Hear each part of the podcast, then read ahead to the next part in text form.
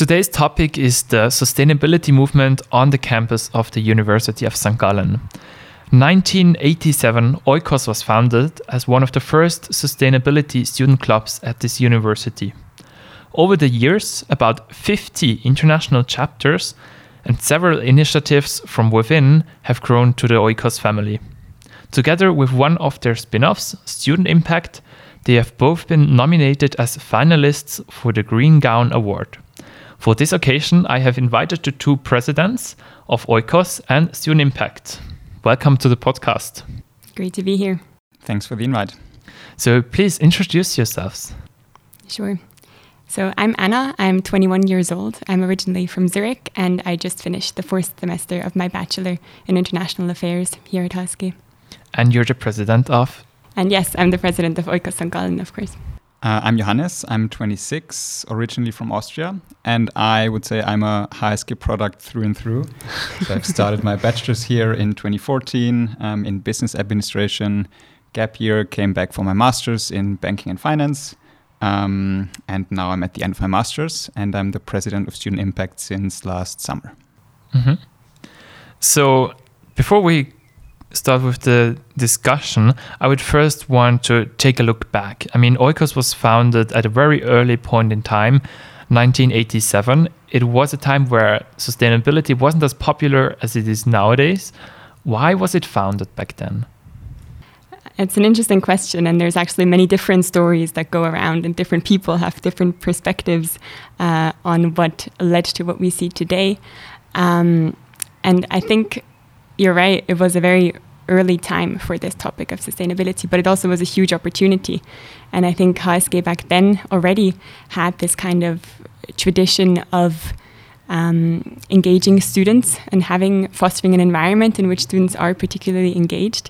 And so the Oikos conference, the first one, which happened in 1988, actually used to be the leading platform for dialogue on sustainability in the German speaking part of Europe. And obviously, over time now, as the topic has grown in popularity, um, yeah, the dimensions of the conference have changed, and it's really exciting to see what it's led to. Mm-hmm. What do you do nowadays? So, the mission of Oikos St. Has uh, three pillars. The first is to empower ourselves and each other as student change agents. The second is to raise awareness for sustainability, not only challenges but also opportunities, and there are many of those. Um, and finally, also to build institutional support for curriculum reform here at the HSG. Mm-hmm. Now, the Oikos family has constantly been growing um, since its foundation. You're international. Um, you have various internal initiatives such as UNDRES, Sustainability Weeks, and many more. And one of the spin offs is um, Student Impact you were originally part of Oikos, as I remember. Maybe you can go on on telling me how it was founded. Yes, so we were founded in 2012 as Oikos Consulting at the time. And I would say the idea behind this initiative was basically the realization that, well, everything's not going well in the world, in the economy. Um, we have climate change, biodiversity crisis, inequality, um, and business is an important stakeholder in this. Um, and the founding team at the time noticed that there's a critical number of businesses who want to contribute to changing this. Um, but many of them, especially small startups, but also SMEs who want to change their ways of doing things, they were lacking the resources, knowledge, time, money to, to change their ways, um, or in the case of startups, to grow. So that's the one side, the business side. And then on the other side, um, on campus, there was and still is a critical number of students who also see this necessity for change, who want to contribute already during their studies, um, and who are looking for ways to do so. Um, and the basic idea of student impact is to bring together both sides, the students and the businesses who need support, um, and to do so in the framework of student consultancy offerings, um, which is what we've been doing um, since 2012. The concept was very successful in the beginning. Um, student Oikos Consulting at the time grew um, quite substantially, which is why in 2014 we decided to sort of spin off and do our own association. Um, and I would say this is the starting point of the success story of Student Impact, and we've been growing ever since and celebrating our 10th birthday next summer. um, and hoping to celebrate many more in the years to come. Mm-hmm. Now, sustainability with um, Fridays for Future and everything, it has increased even more um, in popularity. Have you felt sort of a change on the perception of the importance of sustainability topics here on the campus? I think definitely among the sustainability club scene, we've noticed changes.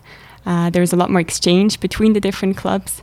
Um, for example, the emergence of the eConnect community, which is kind of an umbrella association for all the sustainability clubs at HSG. And yeah, there we have regular board roundtables uh, to exchange, and I think it's it's really wonderful to have that in the HSG context. In the Oikos International community, we also have that. Essentially, at the end of the day, all the different chapters have the similar problems and are find themselves in similar environments with similar challenges. So it's it's really nice, um, yeah, to know that you're not alone. And we also see that in our member numbers. I think especially Student Impact um, has seen lots and lots of applications in recent years. Mm-hmm. What is the motivation behind those students who want to become part of your movement? I would say it is. Uh, I'm citing our slogan here: "Be the change." So it's really the opportunity to to give students um, um, a chance to contribute, um, to have an impact. I think we also carry in our name, and this is something that I would say our generation is striving towards more and more, and we provide them opportunities to do so during their studies. Mm, I would also say it's our basic sort of way of how we approach students. Um, it's the idea that everybody can contribute already during their studies. You don't have to wait until you graduate, until to rise up the, the ladder within firms, um, corporates. You don't have to necessarily found your startup right away. There's other avenues to effectuate positive change um, here on campus right away. And I think it's also this just basic feeling of giving students a voice, um, which I think they very often just don't feel they have while they study. Um, and I guess everything combined makes the appeal of Oikos and student impact for students here at uni. And the community and the element of fun. I think that's something that can never, um, yeah, be missed. Mm-hmm. What is the community here on campus? Can you explain me a bit? What what do you do? What what does it feel like to be part of your community?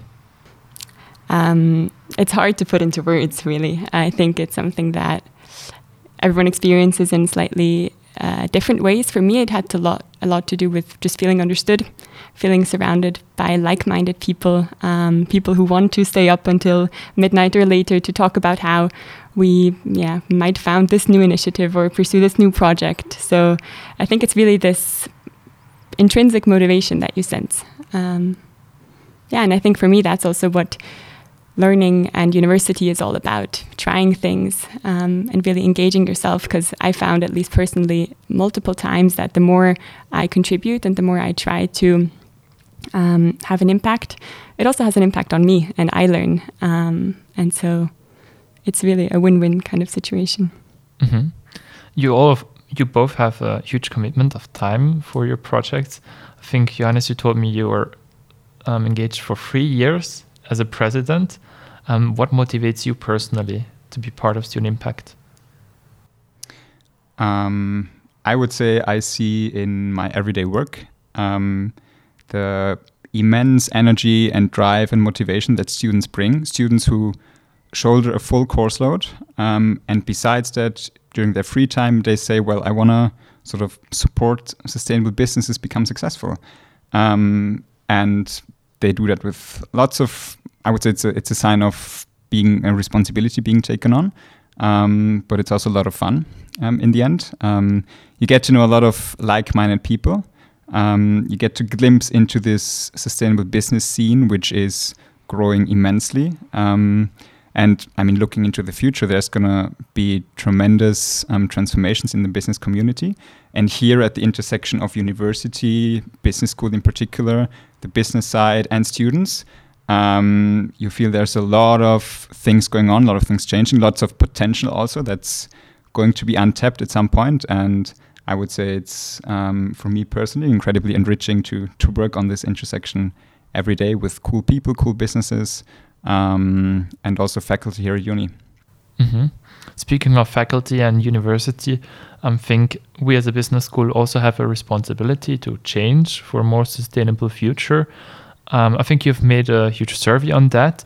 Uh, maybe you can talk about a bit about your wishes and your suggestions how a business school should change to make people change agents for a better future. Sure, yeah. I think within Oikos, it's always been part of our mission to integrate sustainability into the HSG curriculum. And so we have a project dedicated towards that. Um, our view is that sustainability should be treated in education as it is in the real world, and or as it will have to be in the real world, and that is integrated into all aspects in a meaningful way. Um, and so that was always clear to us as Oikos. But then we were wondering also what the wider student body actually thought. Um, so we conducted the positive impact rating for the second time here at HSG, and we actually managed to reach 468 um, business students who then shared their opinion um, on what the HSG should start, stop, and continue doing to have a more positive impact on society.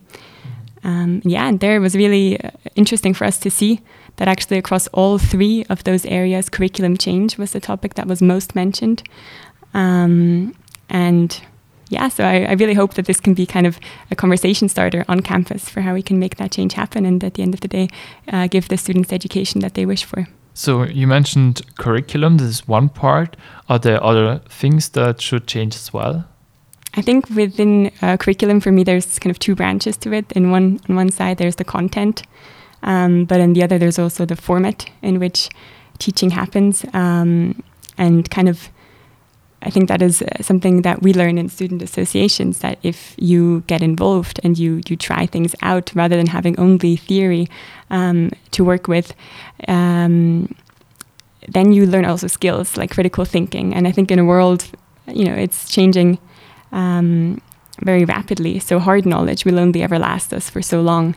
And so another uh, another thing could be focusing on this critical thinking as as a key skill in the 21st century. So, do you have both taken courses on sustainability at the HSG, or how are is there a huge offering of courses? This one's for you. Um, I have. I mean, I've been here quite a while, and I do have to say there have been changes. So when I was here in, in my bachelor's, 2014 to 2017, I feel like there was not that much. Um, and I took maybe one or two maximum. Um, but then came back for my master's um, and took part in the first cohort of the Managing Climate Solutions certificate. Uh, and I think that's essentially the answer to this huge demand on the student side. Um, and there I had the great opportunity to only do sustainability courses. Um, and I would say the offering is, is growing. Um, but you can see on the demand side, um, if you look at this certificate specifically, um, which I think has been oversubscribed substantially for the second time in a row, um, that students still want more. Um, and I think this is something where university definitely needs to step up um, and broaden the curriculum, broaden the offering, maybe also broaden this program in particular to give students the, the, the chance to, to acquire the skills they want to have and that are going to be required um, in the marketplace. Um, I think that's also very important. It's not only students who want this, it's also increasingly businesses. I think it was um, a big four firm only two weeks ago. They said they want to increase their um, headcount by, is it 30, 50% over the next five years? Only sustainability specialists. And you do have to wonder where do these people come from? Right now, I would say not not all of them will come from the University of St. Gallen, um, but same goes for other business schools. I think this is a collective problem um, where all have to step up, um, but it's um, it's a great adventure that we can take part in here. Mm-hmm. So, what is your opinion on the integration of sustainability into curriculum? Should it be part of every course, or should there be more courses especially dedicated to sustainability? We've talked about this, uh, and it's, it's a topic that's much debated also Oikos internally. And I think um, the conclusion that we reached eventually is that for a university to be a leading business school, I think every graduate has have had has have had to have some sort of sustainability training. And so the conclusion that we reached is that we would like to see sustainability integrated, um, really integrated into the mandatory curriculum here at HSG. And yeah, I think at the end of the day, this is the most meaningful way to learn as well, um, because that's how it is in, in the real world. It's it's not, no decision can be taken in the future without a sustainability consideration. Mm-hmm. And I think building onto that, it's it's integrating it, um, but it's also the changing the very foundation of how we think about business. I think in the end, we somehow forgot along the way that business was originally invented to be a tool to solve problems. Um, but now it appears to have become an end in itself. And I think that's something we just have to realign. It's a mean towards an end. And I think business schools and education sort of needs to remind students um, or to help students along the way to find this specific end. Uh, and I think there's lots of them. There's lots of problems that we can solve. Um, if you look out, uh, I always think, wow, what a time to be alive. Um, what a great time to be graduating from university because there's so much opportunity, so many problems we can put our hands on. Um, and I think this is something that university needs to ingrain within its foundation um, and impart on all of its students. Mm-hmm. So do you also think that students are looking for a different kind of career after their studies nowadays compared to perhaps two or three years ago? Um, I would say so. Within student impact, we do notice that um, the university does a great job, really, of preparing us for lots of high class opportunities in the marketplace. But I think there is a growing number of students who say they don't want to go into these traditional careers. Um, and the interesting thing is, they come then, like internally, we discuss what path to pursue if you want to have a purpose driven career or want to have an impact right away. And frankly, we don't really have the answer either. Um, here at uni, we have these specific paths laid out in front of us, and we have lots of offerings, um, great support networks. Um, but I think there's this whole new part, upcoming part of the economy that is not yet properly addressed. Um, be that impact-driven startups, be that different sites, um, different consultancies also. Um, and I think this is something where career service center courses, professors, and so on and so forth could maybe also try to broaden their gaze a little bit um, to to support students on these new or support students um, in their new searches for different career paths. Mm-hmm. What do you both want to do after your studies? No, that is a bit more of a difficult question. Um, I'm not sure, but I know that positive impact has to be uh, a core part of it. Um, same. I have the luxury of um, having two more years of student impact um, in front of me, so more time to decide. But definitely also um, positive impact in whatever you do. And I think um, what I learned um, during my first year within the presidency is that um, you can basically put your hand on whatever problem you find and have a positive impact through this channel. So I'm quite hopeful that there will be loads of opportunities opening up. Mm-hmm. Now, looking a bit into the future, 10 years ahead from now, where do you see your organizations, Student Impact and Oikos?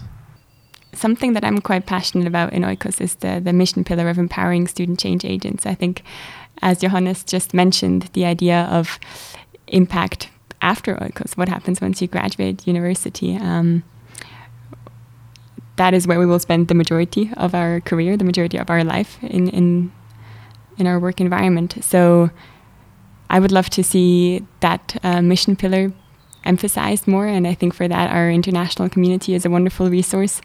Um, so to really continue this network approach and to think big and yeah, I'm really looking forward to coming back in 10 years and to still seeing Oikos here at HSG.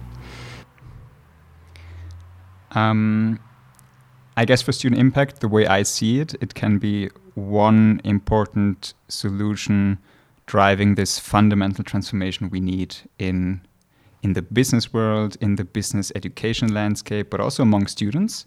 Um, and I think that's also one of the reasons why we were um, among the finalists for this award, just because at its very basic form, it is a solution that can drive sustainability into the business realm and into the education landscape. Um, and in the next 10 years, I would hope to see similar initiatives pop up all over Europe, all over the world. Um, be that student impact, be that other things, but just the very basic idea of bringing together students and business um, to empower each other towards sustainable impact. I think that's an idea that's scalable um, without limits. And wondering where this will lead us within 10 years, but um, I'm sure student impact will still be here um, at St. Gallen um, and still thriving. So, thank you very much to both of you for being here, for being our guest, and for fighting for sustainability. I agree. Thank you for having us. Thanks a lot for having us. This podcast episode was recorded before the awards ceremony of the Green Gown Awards. Therefore, I've now quickly asked them about the results via WhatsApp. I'm very happy to share that Oikos St. Gallen won an International Green Gown Award in the category of student engagement. It's really motivating to see that our hard work pays off and gets recognised on an international stage. And I'm really proud to be a part of the Oikos community that made all of this possible. We are super excited to have been recognized today as a highly commended initiative at the International Green Gown Awards. Um, we were specifically awarded in the category Next Generation Learning and Skills, which is focused on learning formats, um, courses, initiatives, or the like that specifically focus on the development of skills and competencies in the context of sustainability. I think this is a great sign that our student impact model of bringing together students and businesses to develop sustainability competencies and specifically to empower students to become responsible agents of change. Um, I think this is a great validation of our model. Um, and I think it's even more encouraging given that we are actually scaling our model next semester and we'll be offering a course dedicated to developing the skills that students can acquire within Student Impact. Um, also in the framework of a course titled Be the Change, Discovering Consulting and Sustainability. So super excited. Um, looking forward to continue to make waves and be the change um, within Student Impact and also in the new course that we're going to offer next semester. That's great news. Congratulations. So, thank you for listening. I hope you stay safe and healthy. Until the next time, have a good time.